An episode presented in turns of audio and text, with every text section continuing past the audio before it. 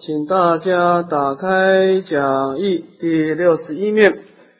那么我们这课讲到归尽三宝。那么前面讲到我们在心中能够受持常住两个字，我们就能够远离三恶道。常住是针对生灭来说的。我们的心是没有常住的，凡夫的心啊，我们深受我们感受的刺激，我们的心一接触一个外境，就带动感受，感受就产生妄想攀岩，所以我们的心是动态的，就像猴子，他抓一个东西，他抓到另外一个东西，又把前面给放掉了。所以，如果你有在注意你的心的活动啊。你的发现，你的心是没有停止的，一下子想东，一下子想西，所以我们的心是生灭变化的，就像水水流一样，不断的在流动。直到有一天，你有幸听到的大乘经典，尤其是《楞严经》《法华经》这种比较高等的经典，佛陀告诉我们说，其实。我们这种生灭活动的心啊，只是我们内心的一部分，这种表层的心。我们现在活在表层的心态，我们没办法安住在深层的内心。就像大海，你看大海，它表层有波浪，但是你深入到大海的时候，你说外面的台风吹吹，你深入到海底的时候，它什么波浪都没有。何其自信，本质清净；何其自信，本质具足。所以我们现在是活在表层意识，啊，这就是我们为什么没办法控制我们的烦恼跟业力，因为我们的心活得太表层了。我们不能升观我们内心的本来面目，啊，不能升观我们内心的本体，这就是我们为什么会不断造业的原因，因为我们活的心太表面了，太表层化了，我们没有把心。往内、往深层的地方安住啊！所以一个人要能够生命要改变，你的心就不能老是活在你的感觉当中啊！你不能老是重视你的感官啊，感觉，你不能稍微有一点啊，外面的风一吹你就动，那你的生活的生命的档次就低了啊！所以佛陀的经典，他告诉我们，我们要把心啊。慢慢的往内带，就是安住在这种常住不生灭心。其实我们的内心呐，除了我们的啊这种喜怒哀乐的感受所创作的心以外啊，我们还有一块很清凉的宝地，我们都没有去过的，在那个在那个宝地当中呢。是没有风浪、没有暴风雨的啊，它是无眼耳鼻舌身意、无色声香味触法的，它是离一切相的。只是说我们很少去造访它，因为我们我们的心稍微动一下就向外了，所以我们内心的深处的另外一块我们都没有去过。问题在这，当然我们自己也不知道去。哦，原来我们还有更那么好的一块花园啊！等到佛陀出世，哦，原来我们在整个表层妄想当中，我们内心的深处还有一块极静的宝地，我没有造访过的啊！所以你能够在经典当中学习到你的内心的深处，其实你有一块清净的宝地，是没有烦恼、没有业障、没有生死轮回的。是生死轮回干扰不到你的，你的生命就有就就有救了，你的生命开始转变了，这才是真实转变的时候啊！因为你开始要内观了，你开始去找你内心深处的安住了，你不再向外攀援那种感官的刺激了啊！所以这就为什么你能够不堕恶道？一个人会堕恶堕恶道。在任何地方说情执重，有些人造业是很猛的，他那个，你如果对外境的那种感受越强啊，你那个造业势力越强。你同样两个人去造杀道遗忘，有些人业是比较轻的。啊，因为他有些人是应付因缘，有些人是你这种很强烈的情史，你的业造的很重。啊，所以我们要改变我们的业力，必须改变我们的心态。你的心不要活在太表面，最好是能够活得深沉一点。深沉一点啊！你要把心呢慢慢往内带啊！你能够往你内心的那种清净的宝地走一步，你的生命就大大提升了，你的人生观就改变了啊！你会知道，你其实不需要外面的刺激，你照样可以得到快乐。我们不就是想追求快乐吗？但是你向向外追求的快乐是有过失的，你向里面追求的快乐是没有过失的。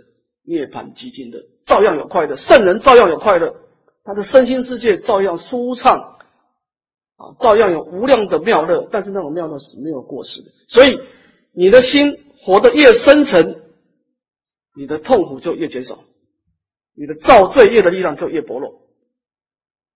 这是一个基本概念。你的心越往外面，你的情绪变化越大的人，情绪越重的人，这个人他越容易堕落。啊所以我们在整个修学当中呢，我们透过啊佛法的修学，我们开始内观啊，开始把心带回家啊。那么这个人慢慢慢慢就远离恶道了。为什么呢？我们看讲义啊，因为你知道你三宝的功德是你本性具足的啊，佛陀的无量的功德庄严法，这个法指的是涅槃，这种涅槃的极尽乐啊，佛陀的菩提觉法乐，菩提涅槃两种功德。你本来就具足的，只是我们以前向外攀岩啊，就像佛陀在《法华经》上说的，一个大富长者的儿子，里面有很多的珍宝，他就喜欢去外面做乞丐啊，他不喜欢在家里面安住啊，一念妄动啊，就弄得轮回生死。你要能够回光返照啊，那就是涅槃极境啊。所以生命两个方向嘛，向外就是轮回嘛，向内就是涅槃嘛。那么你能够知道，其实。所谓的涅槃，所谓的生死，就在你一念之间啊！你有这种真实的这种智慧啊，来熏习你的内心，产生这样的业种善根，产生精进的信心，乃去产生坚定的愿力。那么这个时候，你自然能够生生世世不断的增上，也就不再堕落到三恶道了啊。我们举一个例子哈，为什么说知道长处能够远离三恶道？我们举一个例子来说明啊。我在世的时候，这个四体观音了啊。四体观音他他是当然大福报了哈，他有很多宫殿。那么他有一天呢是五衰相现，天人福报将近的时候，他会出现五种相貌。第一个衣衫垢秽，他的衣服开始有污垢了。第二个。头上花尾，他头上的花冠呢，枯萎了，没有那么鲜艳了。第三个，身体发臭，他有臭味出现。第四个，腋下出汗，他身体开始流汗了。第五个，不乐本座，天人都是有座位的，是有有座位的啊，他已经坐不住了，躁动不安了。那么四体华音，他这个五种相状出现，他就知道他即将死亡。而且他要投身到一个乡村里面做一头猪啊，所以他非常恐怖啊，非常恐怖的时候呢，这个帝释啊，就次第的找很多天王，找到大梵天，大梵天说我没有这个能够避免你让你死亡的方法，都没办法，所以这个四谛方音就忧愁苦恼啊。这个时候有一个大臣，他有个有智慧的大臣说：大王，我有办法让你能够。免除这次的死亡，我说你有办法吗？他说我有绝对有办法。然后他说那你有什么条件？他说我把这个方法告诉你，你把这个钱塔婆的女儿嫁给我。钱塔婆就是赤提华音这个地势的夜神，你把这个钱塔婆的女儿嫁给我啊。赤提华音说啊，你如果能够告诉我一个正确的方法，不要说钱塔婆的女儿，我把阿修罗王的女儿嫁给你啊。阿修罗就会知道，阿修罗叫飞天的，他是有天的福报，但是他的称心重，没有天的福德啊。阿修罗男众很丑，女众很美貌啊。那么这个大臣说好，一言为定。那么释提凡说你有什么方法呢？他说你现在只有一个方法，你要找佛陀皈依。他说我以前呢曾经听人家跟我传一个法，你要能够皈依啊，你就免除一切障碍。那么释提凡就相信了。他赶他的这个时候死亡已经快到了，他马上以神通力啊飞到金色去找佛陀。那么佛陀当时啊，并没有给他皈依啊。那么这个时候，释提华因他提出一个问题，他说：“我们一个人啊，天人的福报这么大，为什么他要面临死亡？这死亡从什么地方来呢？”佛陀说：“啊，因为他有烦恼。”这烦恼呢，就障碍他的安乐。那么这个时候，释提观音说：“那天人有什么烦恼呢？天人的嗔心比较淡薄了哦，但是他有贪欲跟嫉妒的烦恼。他得到的快乐，他就贪欲；他得不到别人得到，他就嫉妒。所以你天人还有贪欲跟嫉妒的快的烦恼。那么释提观音说：人为什么在天人为什么有这种贪欲跟嫉妒的烦恼呢？因为你有攀岩。你活在表层意识嘛？你老是想要向外攀缘，你老是活在感觉嘛？你用感觉来主导你的内心嘛？你不是用智慧来主导你吗？那么释提华音说：“那怎么断攀岩呢？”我都讲到重点了。他说：“你要意念清净的本性，清净法身。你要意念法身常住。这个时候，这个天人大善根，他听到以后啊，他听说意念清净法身，法身常住以后，他起大欢喜啊！”他就作愿，愿我生生世世能够一直亲近法性而证得无上菩提。他念完以后啊，就向佛陀拜下去。拜下去以后，他的死亡刚好结束，他的神识啊，依着他过去的业力啊，就投身在一种乡村的一个母猪的肚子里面啊。那么他那个时候，因为一念的反转呐，心生者种种法生呢，他一念的大乘三根升起啊。那个猪啊就受不了，就就像他一投胎以后啊，那个那个母猪就像发疯一样，就到处跑，就把这个女主人这个一个罐子装水的罐子给撞破了。女主人一生气，拿那个棒子就打这只猪啊，就把它打打流胎，打死了。打死以后呢，这个这个四地观音死了以后，他又投胎到多了原来的位置，要继续做天人，再多一期的生命。这个就是佛陀说的一念的回光返照，改变命运。诸位，这诸位你要知道一个问题，就是为什么我们命运可以改变？为什么业力都可以改变？这个问题在大圣起中有人问了啊。当然，这个地方也牵涉到净土中的大业往生，为什么能够大业往生？那照农历时为什么大业往生？因为业力是虚妄的。那就是一念的攀岩的心攀去攀岩一个虚妄的境嘛，妄心攀岩妄境嘛，所以它只是清净心的一个表层的一个影像嘛，它本来就没有嘛，它达妄本空嘛。诸位，如果你要追求临真的正念，你要不断的意念你的清净本性很重要。我们一再讲过哈，站在本来没有妄想的角度来面对妄想，这是最好的选择。如果你站在本来就有妄想，妄想是真实的，你跟他拼了，你就完了。你这个师兄没有理观，你跟这绝对不是他的对手啊！所以你不能站在表层意识跟妄想对抗，你不能站在表层意识，你要能够回到你的深层意识，你要把心带回家，从家的角度来跟面来跟妄想对抗，妄想就不是你对手了。因为真能破妄，但是你要活在表层意识来跟妄想对抗，你就糟了。站在妄想的角度来对峙妄想，你就没有希望。所以，他这个地方这个很重要啊！你的生命要彻底改变，你要知道，你你原来本来是没有妄想，你的妄想是后来有的，那是如梦如幻的。所以这个地方就是说，所以在那个在经典上说啊，你一个人能够通达空性啊，知道你的本性清净了，你会产生两个效果。第一个，虽作恶业，速即能毁；若堕恶趣，终不久留。就是说，即便你能够一时的冲动，还会造罪业，但是你这个罪业啊，力量薄弱了，你会产生自我反省了，因为。你造罪业的时候，有人不同意了，就有人说我反对，就是你的善根反对你了。他开始在踩你刹，他开始对峙你了。啊，除非你没有真正的懂你的自信本来就，你没有真懂那就算了。你表证，你如果真懂，你在造恶的时候，你会发现有有一个力量啊，开始在骂你了。你两种力量，争旺交功，这个是恭喜你。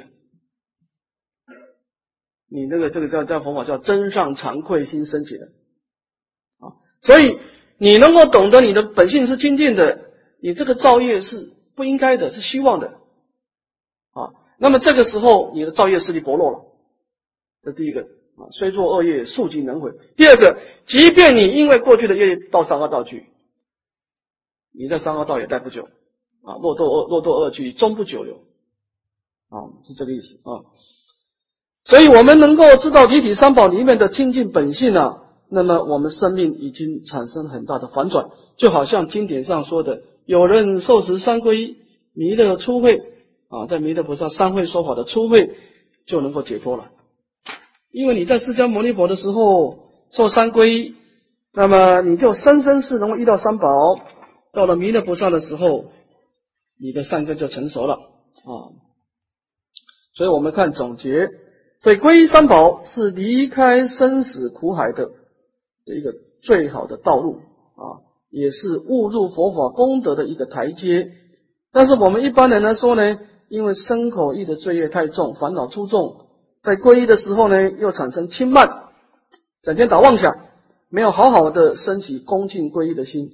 所以，虽然皈依啊，一到二一年就慢慢的三宝的功德就失掉了。这个这个有些人他受受了三皈以后啊，他不断意没有意念三宝啊，这个心中就没有三宝了啊。学佛越久啊，这个心中已经没有佛了啊。所以他这个退失以后呢，这个烦恼就完全主导他的内心了啊。所以一个人受了三皈以后啊，你要不断的去啊专心严持啊，得名归依啊，不善不敢善神随逐互助，这个专心严持很重要。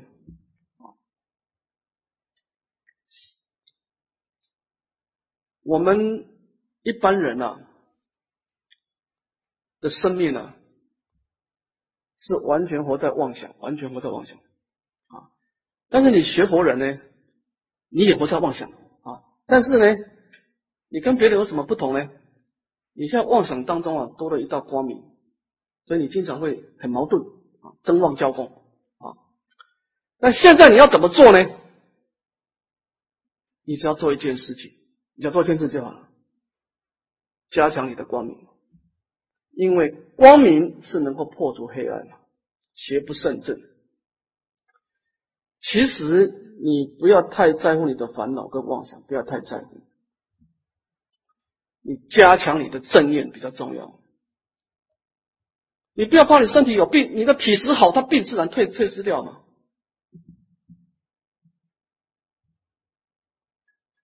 我们现在就是缺乏一种抗拒妄想的能力嘛，我们现在没有一种自我调整的能力嘛，所以你为什么要皈依三宝？就是你要加强你的正念，因为你心中没有光明，你就只有黑暗嘛。我们举一个例子来说明啊，我在世的时候也是社会国啊，也是一个大户长者的儿子哈。我这个儿子很特别，这大悟长者把这儿子生下来以后啊，他们家同时从地上啊涌出一个金色的小象啊金象。那么这个金象呢，就整天跟着这个小孩子，他这个孩子到东边，他就跟东边；他在西边就西边啊，就保护这个小孩。所以呢，他妈妈呢就把这个小孩子啊取名做象护，就是经常有这个金象保护。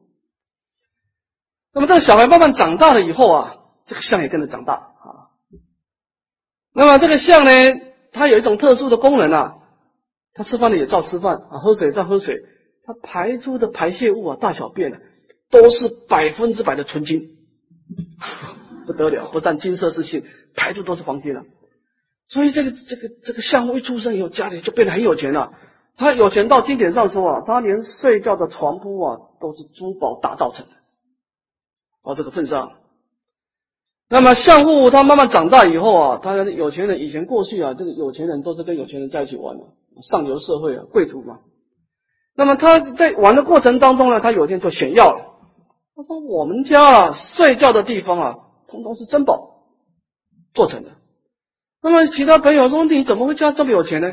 他说：“因为我家有只象啊，那那那如是如是，整天就是放出的排泄都是黄金的。”那么他在显耀的过程当中啊，他的朋友圈呢有一个小孩就是阿舍斯王，他那个时候是个太子。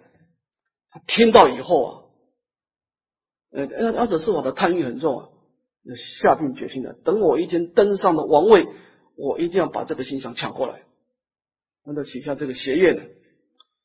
后来长大以后啊，阿舍斯王果然他年纪大了，他长大以后，他看他爸爸这么年纪这么大，也也不传位给他，他就把他爸爸平伯说王给害死了，活活给饿死了。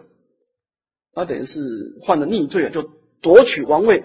夺取王位以后，他马上就想到他小时候所发的愿，他就把相父啊把他请到家里面来吃饭。你说我们过去好歹是朋友一场嘛，吃完饭以后呢，他就跟相父说啊。我请你吃饭，你要做点回馈了。那这样子啊，你这个相就留下了，你一个人回去好了啊。那相父没办法了，就一个人回去。但是这个是这个相是福德招感啊，是不能用抢的。所以这个相呢，他回到家的时候呢，这个相就自动在阿舍斯王的宫殿里面消失掉，又回到自己的家庭去了。他爸爸就很紧张啊，就糟糕了，妈呀，杀身之祸，你们得罪阿舍斯王，现在没办法，只有一个方法。出家，因为他爸爸是想说，只是只有出家，就把他这个相父啊，就把他送出家了。出家了，那个大象也跟着出家了啊。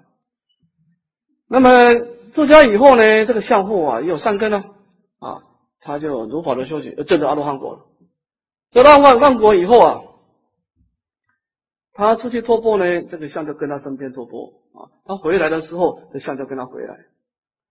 那么居士就议论纷纷说：“哎呀，这个比丘不简单了，后面就跟着一个金色的像啊，就像我们现在一样，整天就就带带着几台游览车啊，来到寺庙啊，不是来请教佛法，来看金像的。那么这样子，这个居士经常来到这个寺庙来看星象啊，就干扰其他比丘的修学，就不极进了。比丘呢，把这个事报告佛陀，我们都受到干扰了。”佛陀就把相父找来说：“你现在啊，你证得阿罗汉果，你这个相啊，是你过去啊修习善业所感的人天的福报。你现在有涅槃的功德，你不需要这种人天福报。就像你要摩尼宝珠，你不需要吃糖果了。”相公说：“我也不喜欢他跟我身边，但我没办法。”我说：“你跟他说三遍，说我身已尽，凡恨已立，那么至今以后更不息怒，我不需要你了。”他说三遍。说三遍以后，镜像就消失掉。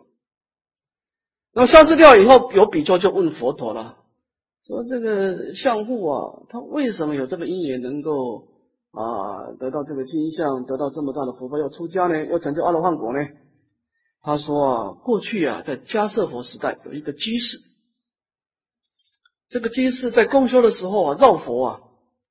要绕到那个当来下生的释迦牟尼佛，诸位知道，贤劫千佛要到来到人世间之前啊，都是乘六牙白象来投胎的。他就是在迦叶佛的时候啊，就预先把释迦牟尼佛即将投胎的像啊，就供起来。那么这个机是在绕佛的过程当中，看到这个释迦牟尼佛的佛像跟他所乘坐的六牙白象啊，已经剥落了，不庄严了。他就发心啊，请这个水泥工啊，把它给重新修整，又把它打打上一一一层薄薄的金片。打完以后呢，他就发愿，愿我生生世世得到富贵。这第一个，第二个，愿我有一天能够成就菩提。他发了两个愿，所以他呢，在来生当中呢，他就成就了相互的功德。一方面，他遇到佛法，能够出家成就阿罗汉。诸位要知道哈，这个皈依啊是要发愿的。我们很多人都只有信心不对，是要发愿。你们要受过五戒或者受过菩萨戒就知道了，所有的戒体都是在三皈依的时候发愿啊，面对。整个三宝的境界，四断一切恶，无恶不断；四修一切善，无善不修；四度一切众生，无一众生的不多话。你要发愿的，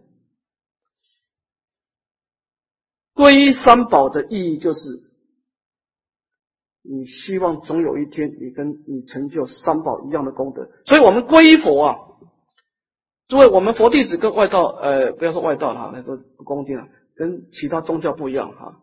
其他宗教归他们的上帝、他们的神啊，你没有人敢说，我有一天跟上帝一样，没有人敢这样讲，只有佛陀可以。所以，我们归佛啊，除了我们对于恭敬礼拜以外，很重要，你要发愿，总有一天跟佛一样，你要有这个咒愿力啊。那么，因为你在你今天面对的是一个三宝的真实功德，你所所发的愿呢，你生命就有一种力量来引导你了。除了你造恶的力量啊，另外有一个正面的力量来牵引你。你冥冥当中，当你造的恶业以后，你就觉得你心不安了，因为有一个力量不同意了。这个就是你生命的改变了。以前我们造恶是理所当然的，这个最糟糕了。造恶把它当做理所当然了，那个业力特别坚固啊。我们现在造恶感到弟子心不安，这个是非常好。因为表示说你的心中两种力量，一种是邪恶的力量，第二个是光光明的力量。啊，所以我们不断的亲近三宝，表面上我们是在供养三宝，其实你是在栽培你内心的力量，你是借相修心的，你的内心产生一个离体三宝。而且，你如果你能够发愿，那这个力量更大了。所以，我们现在的内心充满了妄想跟业力，但是没关系，你要加强你的光明。在菩萨界上说啊，受了菩萨戒的人，你每一天都要至少拜一拜佛，至少。至少称念一句三宝的功德，赞叹口业的赞叹。第三个，第三个赞叹三宝，就是你每天都要跟三宝见过一面，不要让他心，让你的三宝要在你的心中走一趟。因为这个三宝一旦离开你的心中，你就完了。因为它是我们的心中的皈依嘛，我们改变生命、改造生命的一个依靠嘛。啊所以这个地方就说明了，这是了生脱死的唯一方法啊！因为我们自己已经没办法改变自己啊，所以我们在整个修学当中呢，先一指四相三宝，然后再创造内心的离体三宝，最后我们从离体三宝当中呢，开始产生灭恶生善而转凡成圣啊，是这个意思。好，我们看下一课。那么前面的三皈依呢，其实它不应该属于人天秤，它是应该共于五乘啊。整个五乘的修学，如果离开了三宝的功德，离开了三宝的引导，就是外道法了啊。中国八大师都是这样讲的。你所有的修学跟三皈依不相应，就是外道法啊。那么我们看真实的人称开始是五戒啊。这当中有五有五段啊，两段。第一个正式界相，第二个忏悔方法。那么正式界相当中分成五段：一不杀生，二不偷盗，三不邪淫，四不妄语，五不饮酒。首先我们看不杀生。不杀生呢，先解释什么叫不杀生，解释它的名义。好，请和掌我们念一遍：断有情命，是名杀生。凡有命者，不得故杀。若自杀、叫他杀、方便杀、咒杀、堕胎、破卵，与他毒药，令命断者，并得杀罪。首先，我们把“杀生”这两个字做一个定义，就是断绝有情的生命。那么，一个有生命的东西，你把它断绝了，就叫杀生。那么，什么叫做有情命呢？什么叫做生命呢？这个地方有定义的哈。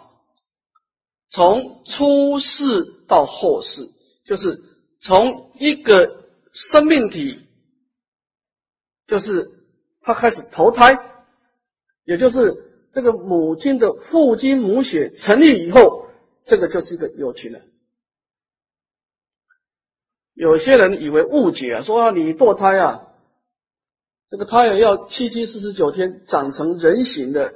你把他杀了才算杀，才算杀戒。他没有成人形之前不犯杀戒，这个观念错误，不是这样子。当他开始投胎以后，就算他六根没有长成，他是就是一个生命体的啊，一直到他死亡，就是前生冰冷，他的神识离开为止。这个过程，你用任何方式去破坏他的身体，全部叫杀生。只要这个母亲。开始怀孕的第一天，这个这个这就是一个有形众生了啊，所以这个地方我们要注意啊。那，断绝生命叫杀生啊。在以下戒律当中讲出七种情况，所以凡有命者不得故杀啊。第一个自杀，这自杀在历史上有两种说法，第一个是你自己去犯杀生的这个事情，这是第一个。第二个呢？你杀害你自己，诸位要知道哈，你破坏你的身体啊，你自己也是一个有情命的中品。不过杀生有一个很严重的问题啊，虽然它中品了，但是它对你的来生的破坏力很强，因为它太靠近死亡。诸位要知道哈，这个时间哈，你越靠近黎明中所造的业啊，是势力越大的。在一在《一拳十定》讲到业果的时候，有这个道有有这个说法，就是越靠近死亡啊，所以你越越你抱的这个这个修行的临终抱佛脚都有效果啊，你你越后面你要越小心了啊。那么你把自己杀害以后，你即便马上就死亡，所以这个业啊，这种心态这种杀心啊，对你来生会产生极度的破坏，因为它太靠近死亡。一般自杀死掉的人，来生很难有好下场，就是这样子。因为你杀完以后，马上面临死亡，马上你马马上面临临命终，你这个临终的念头肯定受到你这个前一念你想杀害身体那个嗔心的影响，这个业力很容易表现出来，很容易得果报。所以这个第一个杀生也是犯罪犯杀罪，第二个叫他杀。那么你自己没有杀，你叫别人去杀，这个如果对方死掉，你照样犯杀罪，教唆他人杀。第三个方便杀，就是说你安排很多杀生的陷阱，比方说你明明知道某人要去哪里喝水，你就故意把一个毒药放在他桌上，让他去喝。那么虽然你没有拿给他喝，但是这是你安排的。这个叫方便杀，如果对方死掉，你就犯了杀生的重罪。第四个咒杀，你用咒语来杀，来杀某一个人或者杀某一个鬼神啊。第五个堕胎啊，你用药物跟手术啊的方法来杀害这个胎中的婴儿。第六个破卵啊，破卵是针对动物啊，破坏动物的卵。第七个以他毒药，你明明知道他有杀生的倾向。结果你把毒药卖给他或者拿给他，你明明知道对方死掉，你也是犯杀生啊。那么有七种的方法使令令命断者，这个是总结，使令前人命断都叫杀生啊。所以这个杀生呢有两种情况，第一个是故意杀啊，一个是不故意杀。我们讲一下哈，如果你是故意杀，你有两个结果。第一个造的罪业，要到三恶道去一趟，因为你内心累积的罪业。第二个，你有来生的因缘因果你欠他一条命，你以后的生命，除非你到净土或到涅槃，迟早得还。两种，一个世间的因果，第二个是你造了一个杀生的罪业，就是故意杀。如果你不是故意的，我不小心走路踩到一只蚂蚁，你没有罪业，但是有因果，还是有因果。所以无心杀生也要避免。这个杀生的麻烦在这里，因为你牵涉到一条生命。虽然你没有造罪业，关键是对方放不过你，你在这里。啊，所以这个我们会讲到，要故意杀生的要避免，不故意杀生的也要避免啊。好，我们看聚缘成犯啊。那么杀生有五种因缘，我们把它念一遍啊。一是人，二人想，三起杀心，四心方便，五前人命断。那么。有五种情况，只要这五种情况全部记住，我们就定义这个人犯的杀生的罪业。第一个，对方是人，他必须是一个人啊，才有根本啊。第二个是人想，你心中也知道他是一个人。如果你开车的时候，虽然对方是个人，但是你以为他是一棵树，黑暗当中你认为他是一棵树。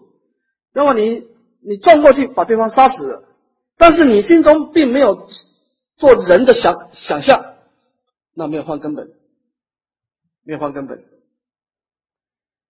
第一个，他的外境实体是个人；第二个，你也做人的转想，这两个都要记住。如果对方不是人，你把他当做人，把他杀死也不放根本，因为对方不是个人。你虽然做人的转想。也不放根本，这两个都要记住。外境的确是个人，你心中也做人的想法，这两个都要记住啊。第三个起杀心，这个是关键的，犯罪动机，你有杀害对方的意图，鉴别他不是故意的啊。杀心。第四个心方便。你有采取手段，你不是只有心念头而已，你不但心动，还有行动啊。比方说，你用刀剑啊，用药物，用针灸，用陷阱等等，你有各种的方便啊。前面说过七种方便。第五个，前人命断，这个人因为你杀生的行为而死亡，你就放根本了，这个业就造造圆满了。前人命断，在历上说啊。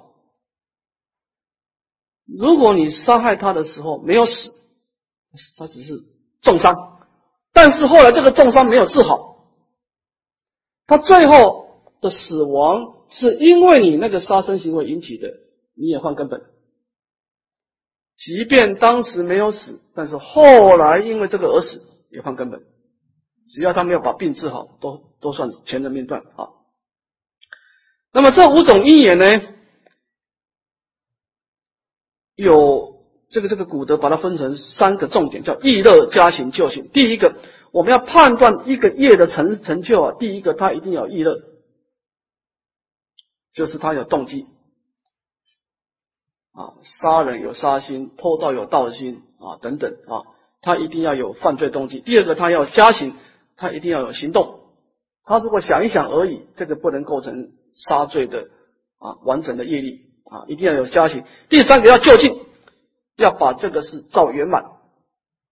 杀人就是命断，叫圆满啊。所以我们未来在判断这个戒律的时候啊，你抓住两个重点啊。意乐就是你的内心啊，判断他有没有犯罪，这个最简单了，就是你当时是怎么想的啊。你去穿人家的拖鞋，你当初是怎么想的？哎，我穿错了，不换刀戒。我以为是我的，或者我暂时借用的，不换刀戒。你如果是一种侵占的想，换刀戒。所以你当初是怎么想的？这个是关键，判断有没有犯罪了，这是第一个。第二个，犯罪的轻重看外境，你面对是什么环境？你面对人。面对鬼神、面对天人、畜生，完全不一样啊。所以我们在判断的时候，第一个看你的心，知道你有没有犯罪；第二个看你的境，看你犯罪的程度轻重程度啊。一个是业心，一个业境啊。好，我们看犯罪轻重啊，从这两个原则来判断。我们先看最重的上品不可毁罪。若杀父母、罗汉圣人犯逆罪；若杀生人命断犯重罪，这个都是上品不可毁罪。父母是我们的恩田，罗汉是一种住持三宝的境界，它有住持三宝的功德。那么这两种犯了以后犯逆罪，这个逆罪啊，只要在经里讲到逆罪啊，就很难忏悔了。不是不能忏悔，很难忏悔，业业力太强了啊。而且这一般来说，我们前面讲过，业力强的话，他会很快得果报，大概来生就得果报，因为他太强了啊。那么如果只是杀人，那么就犯重罪。但是不管是杀人或者杀这个父母圣人啊，这个就一般的忏悔已经没办法了，要取向忏了，就是你的戒体破坏了啊。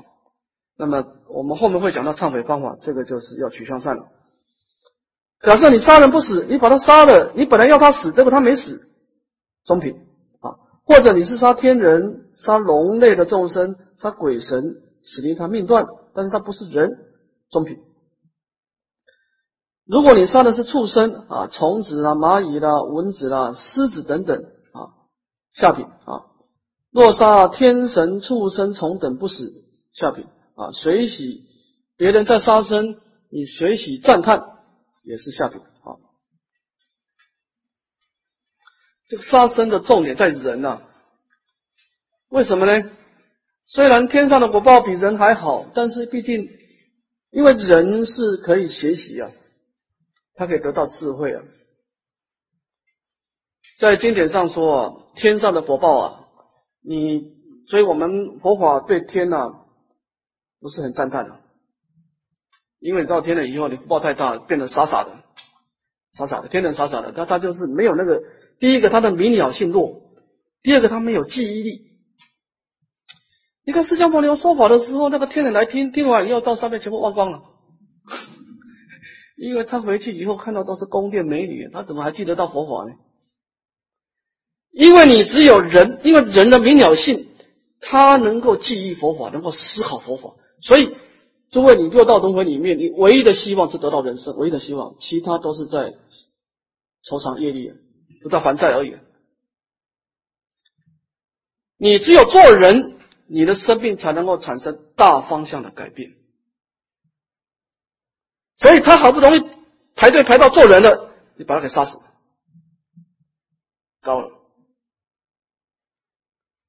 现在这个时代要做人也不简单了，现在大家都不想不想不想生小孩了，对，这个要所以你要排班排很久才做到小做到人，因为你没有你你你要有业力还有姻缘，你要跟父母有缘呢，啊，你父母亲他们都没有结婚你就糟了。啊，你要等其他的姻缘啊，所以这个做人人生难得，那么得到人生以后，他有可能会在人生里面修习佛法，产生很大的改变，比方说求生净土。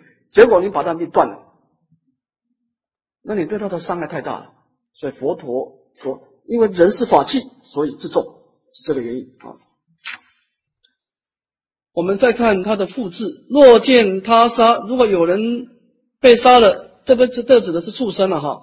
我们能够救就救，不能救呢，我们应该念佛持咒来回向给他啊，使令他不要产生这么大的恨。永断恶缘，这个就是广结善缘啊！所以我们在回向的时候啊，回向众生啊，广结善缘啊。我们看开缘情况啊，我们把它念一遍，两种情况开缘：无心无杀心而误致死，狂乱坏心，见愤而作，如旃檀无益；见火而作，如金无益，乃名为狂。虽无犯戒，而世间果报不失。那么没有杀心，比方说你开车或者走路，那么压死的蚂蚁，但是你你的目的只是想要到某一个地方去办事，你没有一种想要杀害这个足下众生的心情，所以这样子不能构成罪业啊，但是还是有因果啊。狂乱坏心就是精神错乱了。什么叫精神错乱呢？在历上讲出两个定义：第一个，你见到粪便，你都想要去抓，把它当做旃檀香；你看到火，你会想要去抓，像抓黄金一样，这样子叫做狂乱。那么虽无犯罪，但是世间果报不是。这个杀生麻烦就麻烦在这个地方，因为他临终的时候是怀恨而死，那么这一念的恨心就产生一种力量。在戒律里面上说啊，你你家庭主妇在在煮面条，那个热水啊，你不能直接直接倒水沟呢，那水沟里面都是众生的，你也不能倒在草丛啊。第一个热水。你要把它放冷的，或者加上冷水，让它温度比较适合再倒倒掉。第二个，有化学物品的东西，有毒的物品，你不能随便倒的，因为你水沟里面通通是细菌啊，通通是虫虫虫虫类众生啊。即便你当时在倒的时候没有杀心，但是业果不是啊，那个因果不是啊，只能够说你没有造罪，但是你来生就结很多恶缘了。看到你不欢喜，你做什么事他就障碍你啊。在历上说还有个问题，现在可能比较少，就是这个以前农村时候啊，在烧柴火的时候，你这个木头啊，你要用眼睛看一下，如果它已经腐朽到合理的推温已经有虫，这个木头就不能烧了。有虫的木头不会烧啊，所以这个地方就是点点滴滴你要注意哈。第五个吃饭得失，好，我们先看犯戒的啊，犯戒的果报，再看持戒的果报。先看第一个啊，果报三途果报，余报短命，二多病。那么这个果报呢，当然在杀生里面，如果你这个罪业的累积的量很强。那么当然直接到三恶道去了，看你的力量强就到地狱，其实是恶鬼，然后是畜生。那么从三恶道出来以后，还有一报短命多病。一般来说啊，慢性病，在历上说啊，只要不是四大不调，比如你你吹到风感冒了，那是因为你没有把身体保养好，这个不算哈，四大不调引起的不算。只要是慢这个病啊，你经常吃药都吃不好了，这个跟杀生有关系。一个是业障，一个是鬼神障，对方有业孽，他不放过你，你就糟了。啊，所以这个地方很多很多的很多的问题啊。你看看那个什么，我们上次讲那个人面疮啊，我们前几天讲到这个人面疮的公案了。你看汉景帝的时候，炎阳。他一句话烧的曹错汉景帝，到了唐朝，他变成误达国师，中间经过十世，曹错都没有放过炎亚，他等了他等了十世，但因为他十世都做高僧了，他直接听进了，他没有机会下手。后来到第十世的时候，误达国师一念的高慢心呢，让对方有机可乘了，就侵入到他的膝盖。变成人面疮了，你就知道这个恨有多重啊！所以这个这个杀，诸位在所有的修学当中啊，杀生是很重的。第二个邪淫是很重的。那杀生的重啊，不会轻易邪淫，不会轻易邪淫，因为那个厌业病，你其他人很难介入的。他不放过你，就不放过你了，那没办法。那他要两败俱伤，因为理论上他找上你的找上你的时候对他也不好，但是他就他就愿意两败俱伤，也没办法啊。所以我们尽量要避免这个杀生哈。第二个，此不杀生戒的果报啊，我们把它念一遍啊。十不杀生戒果报，得生人天乃至佛果，余报一生长无病，二请觉快乐，三寿命长远。四永断嗔习。那么不死不杀生，当然是得到人天果报乃是佛果。那么在今生来说，人天的果报是指未来的哈，那么他的遗报呢？他得到人生的时候啊，身长无病啊，像阿难尊者，他活到一百二十岁。阿难尊者不得了，他持生生世世持不杀生啊，他寿命活到一百二十岁都没有生过病的。阿难尊者，那个薄基罗尊者也是活到一百多岁也没有生病的。在佛陀弟子里面，两个人持不杀生的，一个薄基罗尊者，一个阿难尊者啊，身长无病啊。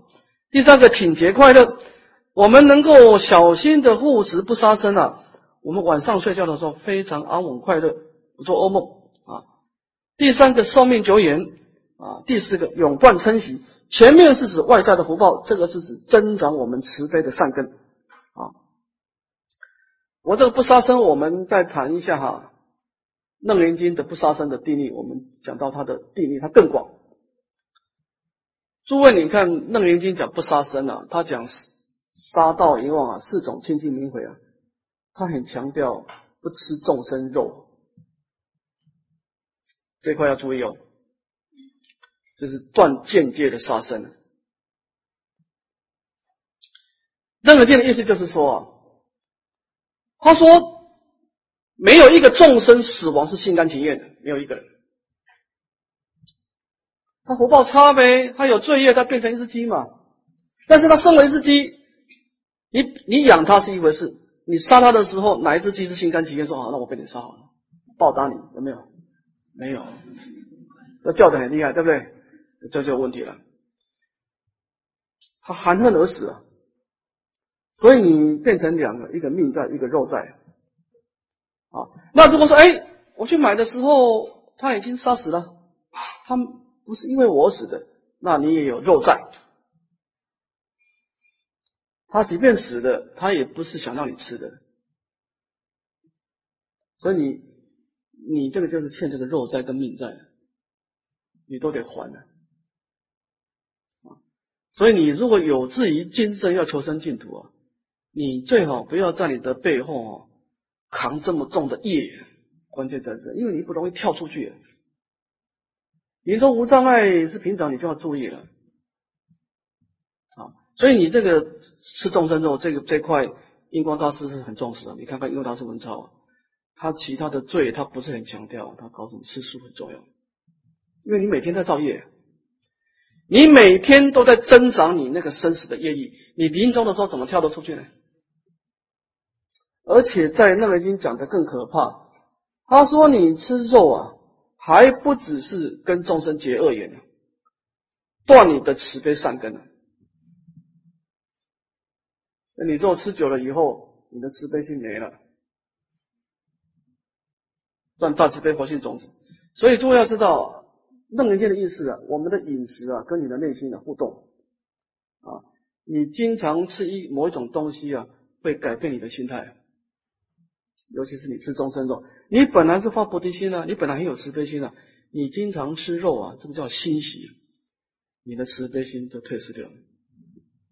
你看到众生没有悲悯心，没有同理心的，你就没办法感同身受，那这个伤害更大啊！所以这个在大圣里面，除了不杀生啊，他监视断众生肉，这个是很重要的啊。好，我们今天先讲到这里。我们回答一个问题啊，弟子想请问有关忏悔实修上的问题啊，师父开示。何其自信本质清净的教法，那么我自己感觉罪业的势力有慢慢减少，但是当下的惭愧心因而不安，而心成种种的躁动。我先回答这一块哈。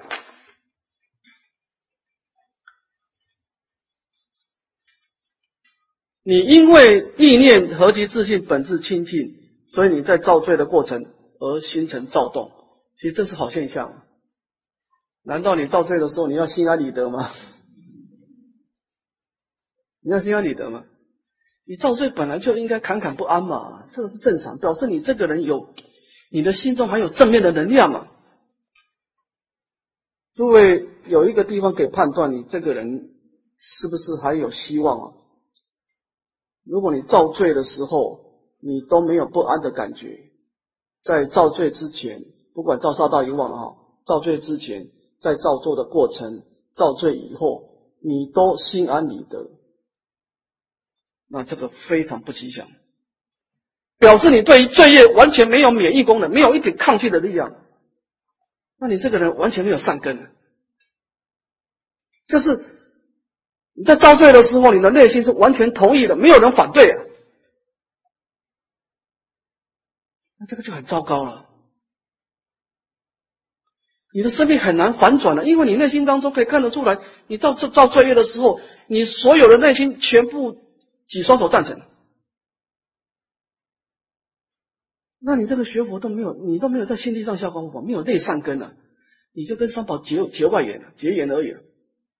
所以诸位，当你在造罪的时候，你觉得坎坎不安，非常吉祥，你没有白学佛。表示你内心已经开始正旺教功了，这是这是一个过程。每一个人在调伏烦恼之前，都有一个正旺教功啊，所以这个是好现象啊。你造罪，你本来就应该觉得坎坎不安的，这个是正常的。那么，我是想请师傅开示，在忏悔的时候，我们对罪业是呵责的，但是我们要同时观察罪业本空如何融通。才可以趋向清净。我们在观想的时候，是观察生命的本体是清净的，但是生命的作用是不一定清净的。它有如梦如幻的，因为我们讲心它受熏嘛，它随染污的心，它就心习是恶法出来嘛；它随清净的五乘的法门。他就出现安乐道、解脱道、菩提道的善法出来。所以，你站在本来无一物的角度，站在何其自信、本是清净的角度来忏悔，就是站在本来没有业障的角度来忏悔，是什么心态？就是我用如梦如幻的忏悔法门来对峙如梦如幻的罪业。能听懂吗？借假修真呢？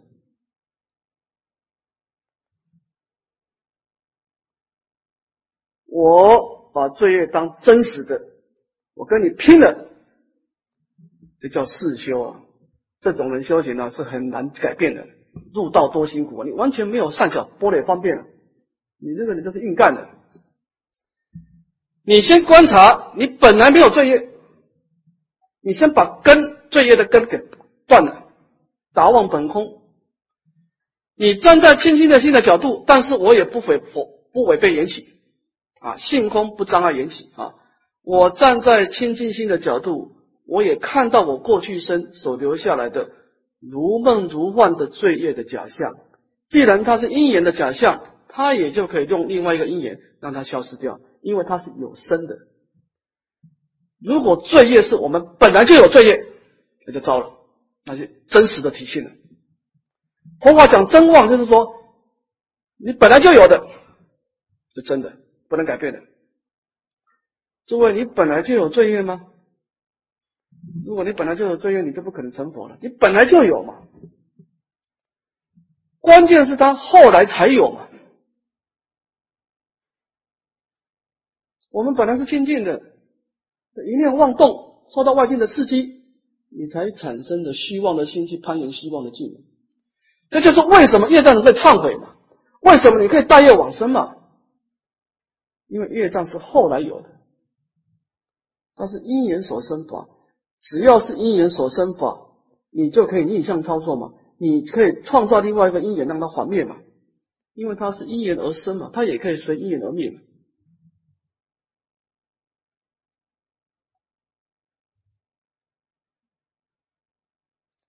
所以你的思考、你的智慧是很重要，你的思考模式是很重要。我们经常在讲这个修行啊，你要做正面思考，你你不要老是认为你业障深重啊，你认为你业障深重，你结果果然业障深重，你果然业障深重，因为你你认为业障是真实的，你抓着它不放，它对你的影响就太大了。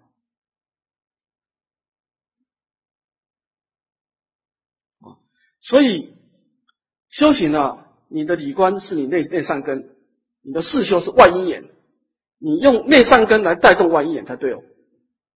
啊，有内善根来带动外因眼，外因眼又增长你的内善根，产生一个啊称性起修，勤修再进，一种善的循环。